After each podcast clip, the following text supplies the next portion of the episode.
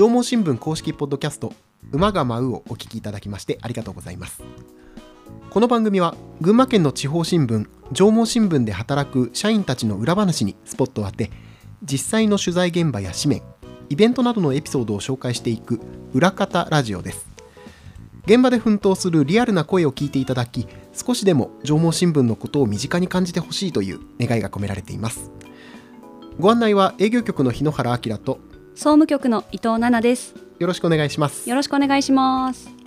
前回は水ジャーナリストの橋本さんにはい。お話をお伺いしました、いろんな水の形があるんだなってすごいびっくりしました。そうですね、うん。でなんか収録の後もやっぱり橋本さんが言ってた通りにいろんな災害だったりとか、うん。まあ、いろんなことがあそこから読み解けるんじゃないかなと思いますよね。はい。はい、で今回今までは群馬の魅力など結構そういうのに触れてきたんですけれども、はい。今日は「群馬で暮らしたくなる」をテーマにしてお送りしようと思います。はい。ちょっとざっくりした感じなんですけど、うん。まあ突然ですけど伊藤さん。はい。地方に住む上で必要なことって何ですか、えやっぱ生活があるので、うん。お金はどうしても大事になってくるかなその上でやりたい仕事とあか楽しんで生活できるための仕事とかがあったらいいなと思いますバッチリですね。そうなんですよ。やっぱり群馬で稼いで群馬で使う。そうするとまあうん経済も回るし、まあ、そこに仕事があるっていうのはさやっぱり安心して U ターンとか移住とか定住そういったところにつながるかなと思って、まあ、群馬の魅力を一通り今まで話してきたんですけどじゃあ実際群馬に定着してもらうためにはみたいなところを少し深掘りしていきたいかなと思います。はい。でゲストは？はい。本日のゲストは営業局営業部次長の本川博さんです上毛新聞が主催する新卒就活サイト群馬就活ジャンプスの担当を長く務めていらっしゃいます。まあ長年にわたって群馬の U ターン就職について取り組んでいる、まあ、スペシャリストですね、おまあ、ちなみに私の直属の上司。私の入社時の上司です。ああ そっかそっか。まあ、この群馬就活ジャンプスって私の普段の仕事でもね。ございまして、はい。え。まあ、これからね就職活動を控える大学生の皆さん特に今回は必聴かなと思って、あなんか大学生のリスナーの方も結構いらっしゃるみたいで。そうですね。説明会に来てくれる子たちにも、うん。聞いてますって言ってくれる子いっぱいいて嬉しくなってます。ありがたいですね、はい。まあ、ぜひぜひそういった大学生リスナーの方に向けても手厚く情報発信をしていきたいななんて思っております、はい。それでは馬が舞う。スタートです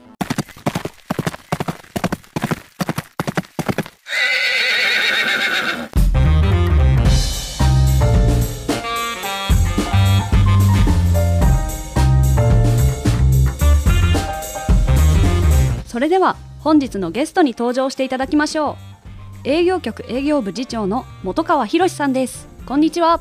こんにちは。本川です。今日はよろしくお願いします。よよろしくお願いします。まずはこちらからプロフィールを紹介させていただきます、はい。本川博さん47歳、えー群馬県内の大学を卒業後1998年に上毛新聞社に入社。以来新聞広告の営業業務に従事していらっしゃいます2017年より新卒採用就職支援事業や求人事業を担当されています。6年間の東京支社勤務経験はあるんですけれども、うん。ずっと群馬から通っていたそうでなので47年間もうずっと群馬に住んでいらっしゃいます。あ群馬で生まれ群馬で育ち。もうずっと群馬です。47年間群馬ということはい。でもうじき48歳のお誕生日を迎えられるそうなんですがスナック菓子が大好きということですじゃあ改めてよろしくお願いします。よよろしくお願いします。スナック菓子確かになんかいろいろ食べてるイメージはあるんですけど やっぱスナック菓子大好きだったんですね。そうですね。あのーどのぐらい好きかっていうとまあちょっと例え話になりますけどえ2004年に大リーグでイチローが262本の最多安打を打った年なんてええ。多分年間263日食べてました。そのぐらい好きです。えーニュース案内人がいじられています。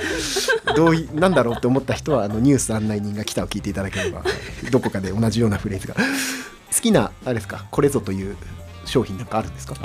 やっぱりあのなどちらかって言ったらもう袋系スナックが私食べるメインなんですけど、うんまあ、今は基本的にはまあポテチが無難なので、ポテチのいろんなテイストを楽しんでいますけれど、えやっぱりあの私のスナック歴人生の中で一番の最大の衝撃事件、はい。これは2017年に、ええ。ー明治さんがはい。カールの、えー東日本での販売を中止にしたことですね。あこれやっぱりあのカールマニアの私としてみればもうショックが大きかっただけに ちょっとこれは忘れられない出来事であります。もうなんか悲しさがにじみ出てね、表情からもう伝わりますね。表情をお見せできないのが残念です。いやいやいや、まあ、カールの何がうまいってやっぱり指がうまいっていうね。でも私とすれば ええ。指もそうなんですけれども、あのしけたカールがもう何とも言えない美味しさがありまして、ええ。もう 今でもちょっとこう思い出してしまいますね。ええ。ただですね最近はあのいろいろそのカールが、えー販売中止になった後、うん。東ハトさんが、えあのキャラメルコーンベースに似たようなのを作ったんですね。おただ別にあの悪口じゃないんですけれども、私的にはやっぱりまあやっぱりカールとは別物かなと。でも最近はあのベイシアさんのはい。PB で、はい。あの似たようなのを売ってるんですけど、ええ。それかなりカールに近いうんなと思って最近はそれで結構満足している自分がいます。前橋市民の人だとやっぱなんか片原まんじゅうをこうやってこれ似てる似てないみたいなのがあれだけど、うん。もう本川さんもカールでそれをねはいやっているってねそうかもしれませんね。私一番好きなのはあのポテコ。これ東ハトさんですよね。うん私はポテチが好きポテチ。あポテチカルビを食べます。あ、あそうそれ私もカルビーですね。あそうですよ。私カルビーのポテトチップスの味を決めるベスビオスパゲッティ味ってご当地ポテチ結構カルビーさんね、カルビーさん。ご当地ポテチよく出しますもんね。はい。そうそうそう。えあれのベスビオスパゲッティ味を監修するっていう仕事を4年ぐらい前かな。へええあ仕事でやったんだ。仕事ではい。楽しそうな仕事、うん私的に一番羨ましい仕事。で ございます、はい、そうですか。そうなんです。すいません。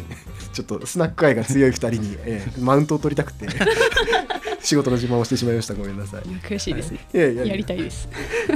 でね今日はねお菓子の話ではないんですよね。あそうなんですね。えーっとそうお仕事の話ですよ。はい。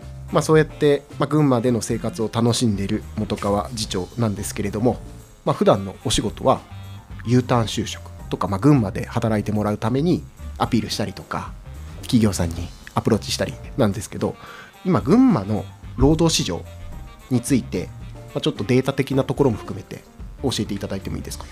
わかりました、まあ、あの新卒のどこっていうものではないんですけれども、ええ。ー、と厚生労働省、まあ、各県で言えば労各労働局が、えーええ。毎月有効求人倍率っていうのを出してます。えでこれっていうのは仕事を求めてる人えはいとあとは実際の企業の求人数うんこれを割り算をして出る倍率なんですけれども令和4年6月の速報値も出ていますけれども、はい。群馬県1.5倍です。この1.5倍ってのはどういう数字かっていうと働きたいと思っている人が100人いたとしたら、はい。企業さんの求人が150あるってことですね。はああの職を求めてる人にしてみれば、まあ、いろんな職が選べるのかなっていう、うん。まあ、数字になってくると思います。はい。でこれあの群馬県1.5倍ですけれども全国平均が1.27倍でで群馬県は全国14位ということからも、はい。まあ、やっぱり群馬の人手不足感は強いのかなと言えると思います。はい。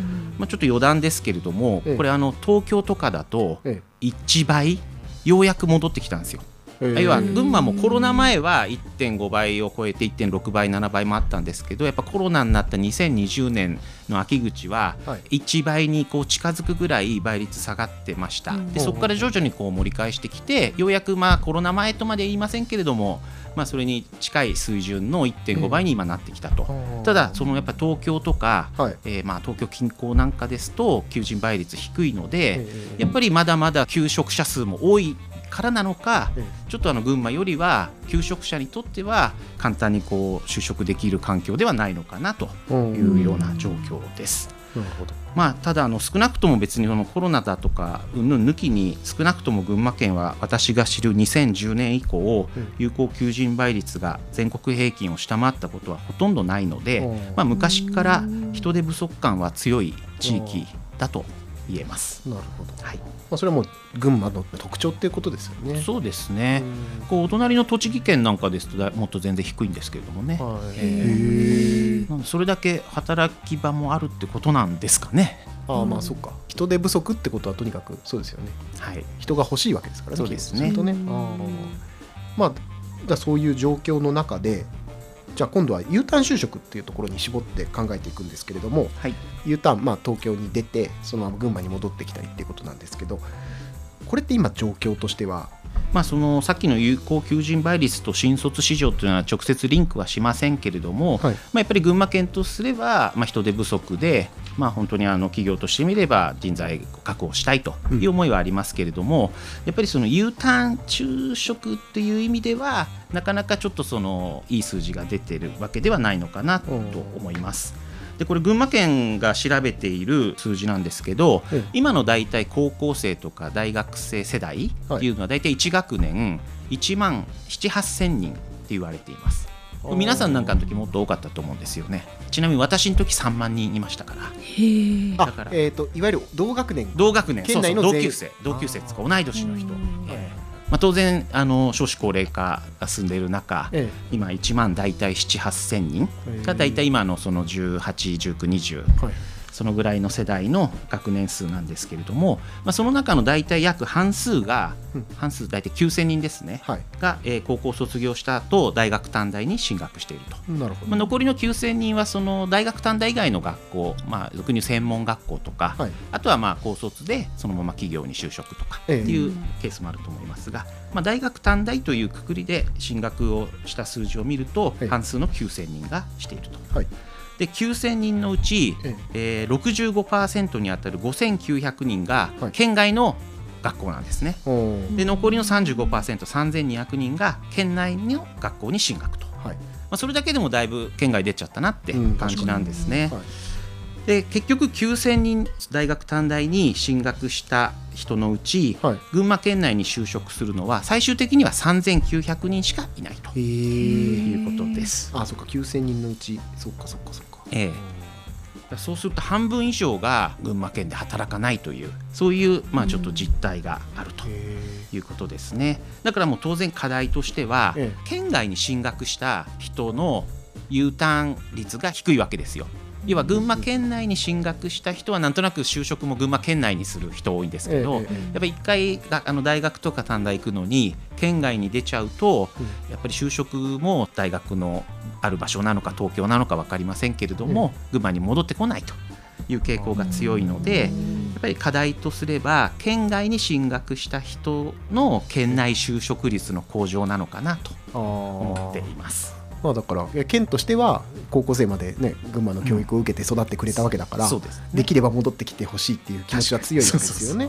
だからその群馬県とかあとは県内の各自治体なんかでも、まあ、県内就職や県内企業の魅力を発信したり、うん。まあ、あとはその就活への金銭的サポートとかまあ実際まあ新卒とは関係ないですけど移住とかにもね今いろいろ金銭的ななんかフォローをしている自治体も増えてきてますのでやっぱりいろいろそういうあの行政においても施策はいろんな施策をしていると。まあ、実際それが多少、まあ、功を奏してというわけではないんですけれども、うん。さここ12年はちょちょっとだけその U ターン率というか数字は上がってるようです。でもまだまだ正直ねその3割の人しか、まあ、ええ。1回県外出ちゃうと戻ってないという実態があるので、ええ。まあ、そこはちょっと我々もあのこの私がやってる事業ですよね、ええ。縄文新聞社でやっている、えー群馬就活ジャンプスといはいうところでも、まあ、その U ターン率向上の、まあ、寄与にうんうん少しでもお役立ちできればなという思いでやらせていただいてます。いやそうなんですよ伊藤さん、二人をチームでやってる群馬就活ジャンプスははい地元の新聞社だから地元を元気にしたいっていう思いが根っこにあってやってるんですよ。そうですよね。MC よりそっちの人あそう今日は。どっちかっていうとね 立ち位置が結構難しいかも。で本川さんに改めてはい、今お話が出た群馬就活ジャンプスはい。について詳しく教えていただいていただいてもよろしいですか？はい、群馬の地元新聞社であるこの縄文新聞社が行っている、まあ、あの学生さんから見れば就職支援で企業さんから見れば、えー新卒の採用支援の事業です。分かりやすく言えば群馬に特化した、まあ、陸ナビマイナビさんみたいなそういうものだというふうに思っていただければと思います。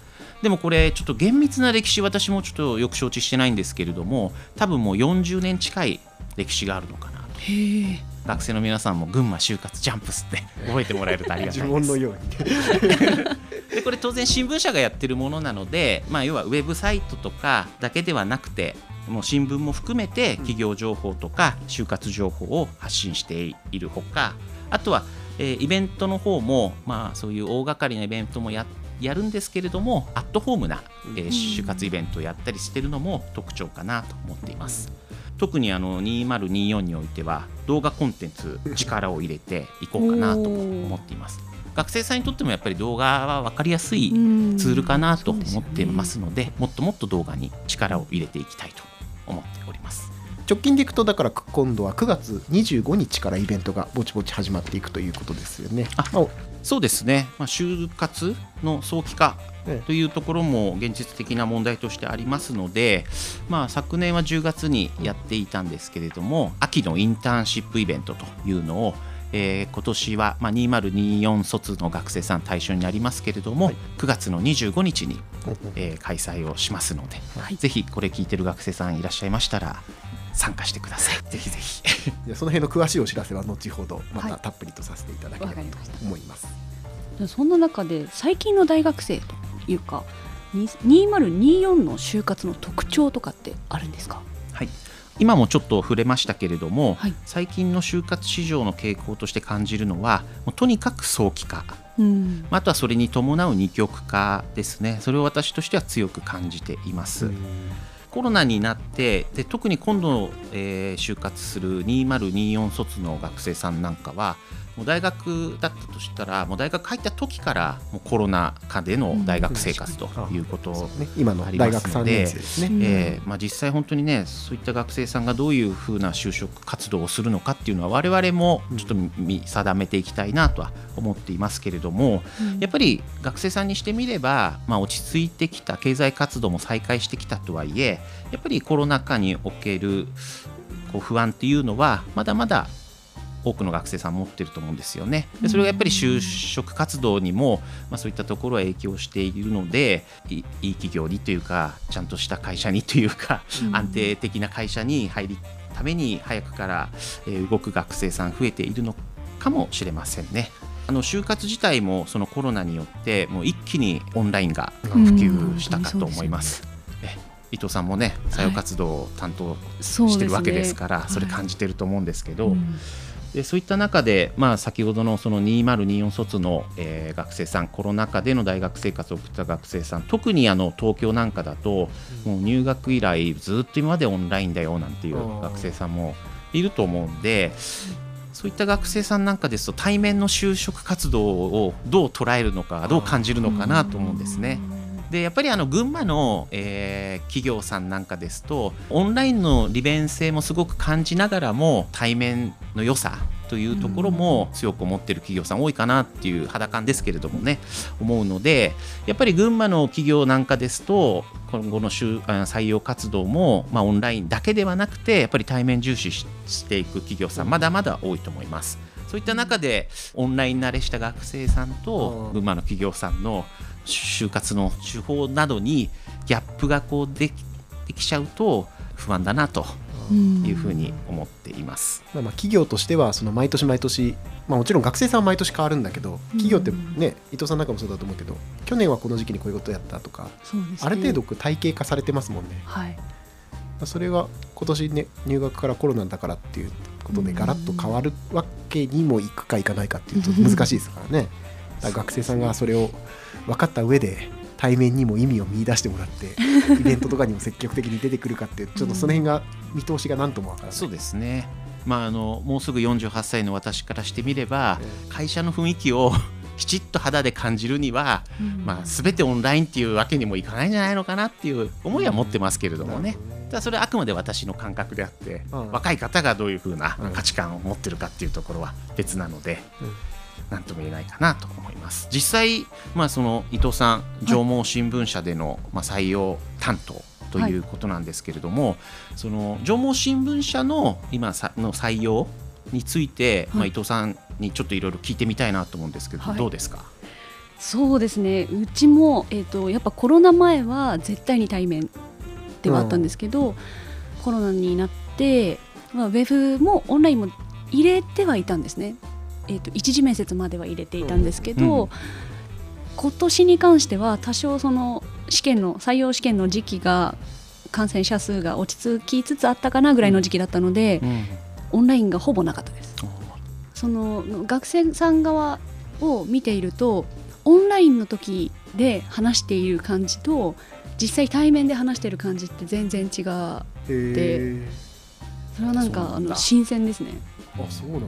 でもそこはあのちょっと気をつけた方がいいんじゃないかなとも思うところなんですけどオンラインの方が自分の家じゃないですか、うん。家だったりとか、うんうんまあ、ちょっとリラックスできそうなところでやっている分すごい上手なんですよ。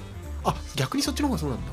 オンラインの方が学生は上手ですね。面接官は対面の方が上手です、あーそっか。話し方そとか面接官は面接官は全然オンラインになれないのであ対面の方がこうフランクに話せるというか、へー。いろんなこと聞けるっていうんですけど学生側は逆にそのオンラインの方がうん。自分の見せ方を分かっているっていう感じがして実際に会ってみると対面で人と話すっていうことにまだ慣れていないのかなって思うことが結構ありますね。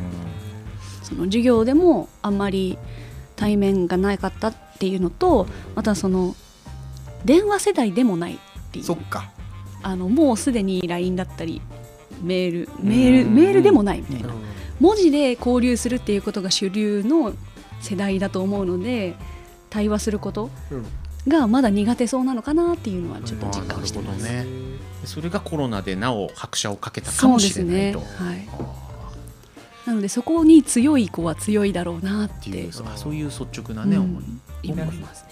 他になんか悩みとかはなんかないんです？悩みですか？うん。やっぱその先ほどお話にありましたけど人手不足感がやっぱり群馬県は強いっていうあったと思うんですけど、まあそれは縄文新聞でもやっぱりあ同じあると思います。あの応募の実数的にもガクンとじゃないですけどほんの少しずつ減っているかなという実感はあるのでそこをどうやって増やしていけるかっていうのは今考えている課題ですね。やっぱりその学生さんは、まあ、その自分が知っている企業を、まあ、まあ希望するっていうのは当然だと思うんですけど、はい、まあ、意外とやっぱりあのおかげさまで新聞社名は、まあ、若い子でもねうん知ってる人いるかもしれないけど、はい。実際新聞見てないとその辺の親近感というのかな、うん。その距離感っていうのはやっぱり昔よりは距離感があるのかなっていうのは感じますよね。実際説明会とか普段こう交流のある学生の子たちに聞いてみても群馬だからっていうので受けてみようと思うにはちょっと敷居が高い感じがするって言われるのでえそうなの、えそうなの？縄文新聞言われちゃっていやそんなことないから受けてみてって言うんですけど、うん。まあ、まずはね受けてもらえないことにそうですね。始まらないもんね。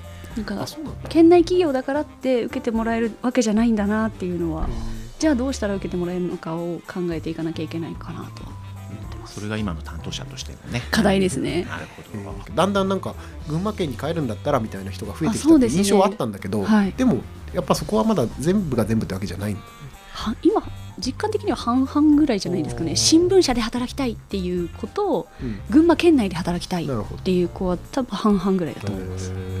群馬で働きたい学生ってなんかそのよく言われることみたいなのって群馬で働きたいんだけど、うん。点々点みたいな。だって3割しか戻ってこないわけじゃないですか。はい。やっぱりよく言われるのは、ええ。群馬で働きたい会社がどこにあるんですか？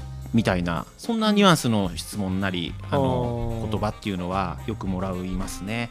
でこれっていうのは、うんじゃあ例えばゲームクリエイター。みたいななんかあったりすしたりとすれば、ちょっと私が知る限り群馬に本社がを構えるえなんか有名なゲーム制作会社ってちょっとピンとこないんですよ。うん。だからそういうやっぱり群馬にない業種のことを言ってる場合もあれば、えあとは規模的なことを言ってる場合もあるのかなと。やっぱりあの、ね、学生の皆さんも、まあ、給料が良くて、ええ。福利厚生が充実してて、ええ。安定感があるやっぱりこう俗に言う大企業、あーうん。まあ、本当にテレビ CM とかメディアとかにもよく出てくるような大企業を希望する場合があるのかなと。でそれはさっきも言ったように、えー、となんか我々社会人になると、はい。まあ、その知名度だけじゃなくてえあほんとこの企業ここがいいんだよねとかええいろいろちょっと分かったりす知ってることも多くなるじゃないですか、ええでもやっぱ学生さんそれは自分の時もそうでしたけど知名度っていう点で、まあ、企業を選ぶところが強いのかなと。うん。で自分もさっき紹介で47年間群馬にずっと住んでますなんてええ。あの言われましたけれども、ええ。まあ、ふ自分も人生においても節目節目があってうん。別にその時その時に群馬を志望したわけではありません。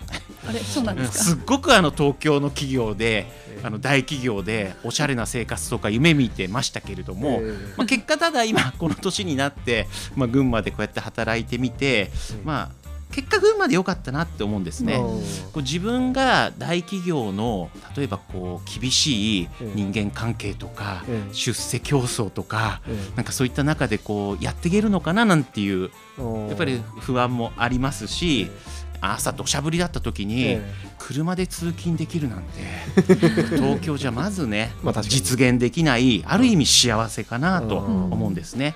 でやっぱりその大企業中中小企業、まあ、別に規模感だけでくくっちゃいけないかもしれませんけれども、やっぱりそれだいぶ性格が違ってくると思います。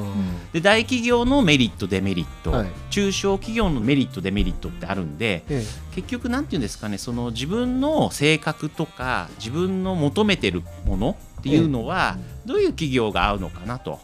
で結構今の学生さんその出世とかあのき給料とかそんなのは、まあく生きていければいいんだよと、それよりもやっぱり人間関係、はい。なんて言うんでしょう。自分に合った雰囲気の職場の雰囲気っていうのを重視する学生さん多いかなと思うんですけど、それこそ小さい企業だと本当にあの人が固定さして少人数ですから、やっぱりこれいいアットホームなっていうか自分に合う雰囲気だったらめちゃくちゃ合うと思うんですよね。逆に言えば、まあ、あの自分に合わない少人数の会社に行った時はかなり辛いですけれどもね。だから自分と向き合って、まあ、いわゆる自己分析ってやつですか。そうそうあとはその企業をしっかり見定めるうん、そうですね。企業研究、うん。この2つをしっかりすれば、まあ、群馬でもちゃんと探しさえすれば魅力的な企業はいっぱいあるんだよっていうのを最前線でやってきているとすごく感じるって感じですよね。そう思います。うんえ大企業のメリットの方が皆さんあの学生特に学生の皆さんにとったら魅力に感じるかもしれませんけれども、まあ、やっぱり自分に合う合わないって絶対あるんですよね。でやっぱりその大学生が就職して3年以内の離職率3割っていうのはもうずっと昔から言われててあもうこのミスマッチっていうのはなかなかこう減ってがないと。ーええただ今最近はインターンシップなんかもねだいぶ増えてきてますからまあ、そういった点で就職活動前にもいろいろ企業のね雰囲気知る場も、まあ、かなりそういう意味では広がってきてますからいろいろなところでいろんな企業を見てもらってどどこが自分に合うのかっていうところを見ていただきたいなと。で特にやっぱり群馬で就職してほしいと思っている私にしてみれば、えまあ、あの群馬県は知名度が低くてもええ。いい中小企業たくさんありますので、うん。やっぱり学生の皆さんにはこれから自己分析をしっかりしてうん。自分に合った企業を見つけていただきたいと思っております。群馬の企業って基本的には製造業のが多いみたいなあれですよね。そうですね。本当に群馬は車の部品を中心としたうん。製造業、あとは食べ物食料品の製造業がすごい盛んで全国的にはだいたい製造業の割合って 2, 2割ぐらいなんですけど、ええはいまあ、群馬県は4割近くがうん製造業っていうぐらいものづくり王国でありますので。で逆に言うとそれが直接商品で出すっていうよりかは企業から企業に納品したありする。B2B あ B2B、うんそうですね。B2B 企業が多いってことですよね。そういうこと。学生の皆さんにはもしかしたらピンときづらい会社でも実は蓋を開けてみると、有料有料企業はいお堅い企業結構あったりするもんなんですよね。将来性のある企業、えいろんな企業が群馬にあると思います。えなるほど、はい。そういう見つける楽しさみたいなのももしかしたらね、はいあるかもしれません。あとまあ就活自体の、うん。まあ、アドバイスになるか分かりませんけど、ええ。ちょっと私がなんか結構心に残ったとある会社のええ。採用担当の方の言葉だったんですけれどええ。も、はいどういう学生さんを求めてるんですかって聞いたら、はい。目の前にいる学生さんが自分の会社で一緒に働いているやっぱイメージが湧く学生さんを選んでいますっていういう言葉を聞いて、まあ、漠然とはしてるんですけど、ええ。なんかすごく的を得たお言葉だなと思って。そうですよね。ええ一緒に働いてる姿がイメージできないといくらただそれはあくまで企業の採用の人がそう思うわけで学生さんがじゃあどうすればいいのかっていうところのヒントにはなってはいないんですけれどもね。ね。えただそういうあ視点で見てるんだなんて思いました。だから相性ですよね。そうですね。学生さんも結構あのインターンに来てくれたりとかすると自分が実際に働いているイメージができましたって言ってくれる子が多くて、あそうはい。そういうふうにインターンを位置づけてくれるっていうのはいいことだなって思ないんます、ね、かインターンの趣旨にね、はい。ちょっと合ってるような就業体験っていうふうに気がしていいですね。だから学生さんへの具体的なもうあのアドバイスとしたらえ。やっぱりあのパッション 最終的にはここかななんて 思っています。この企業さんで働きたいという情熱、うん。確これがいかに採用の担当の方に伝えられるかかっていうのはすごく大事だと思います。まあ人事の人もね一人の人間ですからね。そうですね、えなるほど、まあ、伊藤さんだってねこのこの子を応援してみたいなって思う瞬間だってないわけではないですよ、ね。いやでも確かにパッションってうん笑笑っちゃいましたけど、うん。でも分かりますあこの子も本当にうちに入りたいんだって思っている子ってすごくなんかこうもうエントリーシートとかそのウェブ試験とか面接全部の段階でなんかちょっと違うっていうのはありますね。ぜひそういう子に来てほしいですし、ど、うん。大体の企業にそういう熱意で行ってほしいなって思いますね。そうするとそんな積極的に採用していてはい。非常に魅力的な企業をはいどうやって調べたらいいかっていう話になってくるんですけど、なるほど。それ私の立場だったらえ群馬就活ジャンプスでええ。のウェブサイトを見てええ。群馬就活ジャンプスのはいイベントに来ましょうって声を大きくして言いたいと思います。言いたい。言わない。言いたい。言いたい。言ってください。言葉の絵です。言ってください。えまあでもそうですね。はい。一番の近道は本当に、まあ、群馬で積極的に採用している企業が集まってますからね。そうですね。うん。大学3年生の皆さん2024のサイトに登録してそれと情報もどんどん来ますので、うん。まあ、そんな群馬就活ジャンプスなんですけれども直近のイベントの予定なんかを？えー2022年9月25日、はい。日曜日です。学生の方は、えー夏休み中かもしれないんですけれども、高崎市のビエント高崎にて群馬秋のインターンシップ企業研究フェアというイベントを開催します。これはより早期から学生さんと接点作りたいっていう県内の有料企業さんが集まるイベントになっております。秋冬にもワンデー仕事体験とか、まあ、企業様もいろんな場を設けると思いますのでそういった情報をいち早くキャッチできる場となっておりますのでぜひ学生さんには足を運んでいただければなと思います。でその後も月1ペースぐらいでどんどんねイベントっていうのは随時やっていきますもんね。そうですね。あの10月からは群馬就活ゼミというこれあのアットホームイベントって我々呼んでるんですけれどもこれあの上毛新聞社で中で行うとどちらかって言ったら小規模なイベントです、でもその分より企業さんとがっつり話ができたりとか、ええ。企業さんのことを深く知れる機会かなと思いますので、はい。まあ、常に群馬就活ジャンプスのホームページではい。情報は発信していますので、えーチェックしてもらえればと思います。LINE とか YouTube もやってますんで。LINE もやってるんですか？LINE やってます。LINE 登録すると全部あのイベントの情報がバンバンお知らせになっています。それは手軽でいいですよね。そうそうそうホームページ見に行くより早くていいですね。まあホームページも見てほしいんです あそうですね。失礼しました。LINE で見て告知を見た上で詳細ホームページに見に行くと。そんな感じで、はい。まあいろいろすいません。他にも何かありますか？そうですね。あのお知らせってほどでもないんですけれども、え上毛新聞社は群馬県とあと群馬労働局と,、ええ。といろんな提携をしておりまして群馬で就職というか UI ターン率を高めるための、ええ。まあ、提携を結んでいます。はい。はい。でそんなこと関係もありますのでやっぱり群馬県とか群馬労働局もそういった、えー、と群馬の企業を集めたイベントとかええ。情報発信をしているので、そういったところの情報もよくチェックしてもらえれば、うん。なおいいかなと思います。具体的には？具体的にはですね群馬県でいうとジョブカフェ群馬ですか。えうん。で群馬労働局さんはそういうサイトはないんですけれども、豪雪なんかも、ええ。あのやったりもしてるのでなるほど。え群馬就活ジャンプス以外にもいろいろていう U ターンをね盛り上げたいという思いを持っている人たちはいますので、まあ、いずれにしても安心して群馬に帰ってきて仕事をするっていうのも選択肢の一つとしていいんじゃないかないいですね。そう。選択肢なんですよね。え強制じゃないんですよえね、ええ。やっぱりあのどこで働くかどういう会社で働くかは個人の自由ですので、えやっぱり東京で働きたいもう世界を股にかけて働きたいっていう人もいるかと思いますけど、もちろんそのなんていうんですかね群馬で働くっていうのがもうまるっきりもうなんでしょう。もうな花から想定できないよっていう環境ではないんだよというところをちょっとこう感じてもらえるといいかなと思います。すいません最後に。どいえいえありありがとうございます。今日はですね群馬県の U ターン就職のスペシャリストということで、え私の上司でもある本川博さんにお越しいただきまして、まあ、大学生に向けてのメッセージとか、まあ、ちょっとお知らせも含めてですけれども、まあ、群馬で働くっていうのがどんなことかちょっとイメージできたかななんて思います、はい。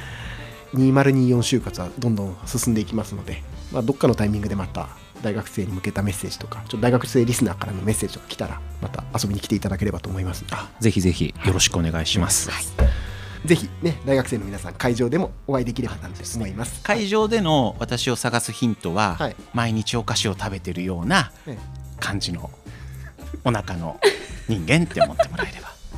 え なるほど。あのやっぱり体は嘘つきませんね。あー。なるほど。じゃあそれをヒントに、えーまさかカールの話が最後に生きてくるとは。はい。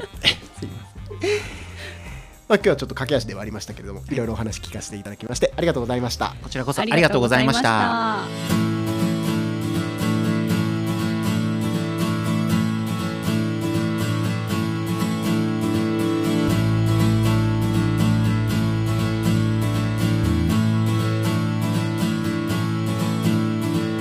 上毛新聞公式ポッドキャスト馬が舞う。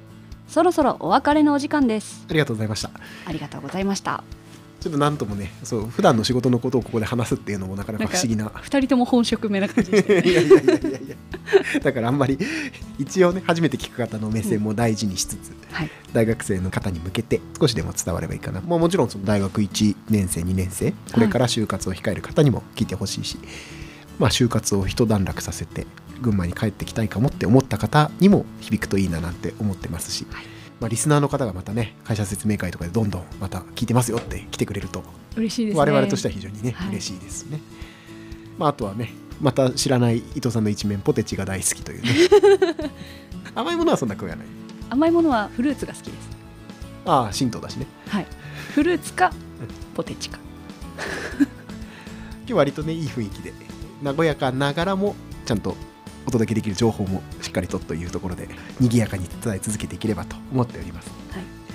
えー番組ではご意見ご感想をメールで募集しています。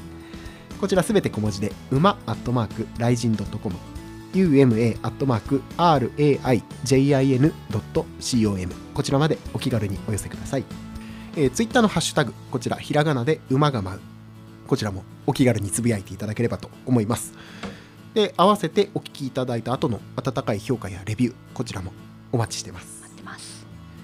で次回なんですけれども9月2日の配信予定。はい。えー伊藤さん次回のゲストは？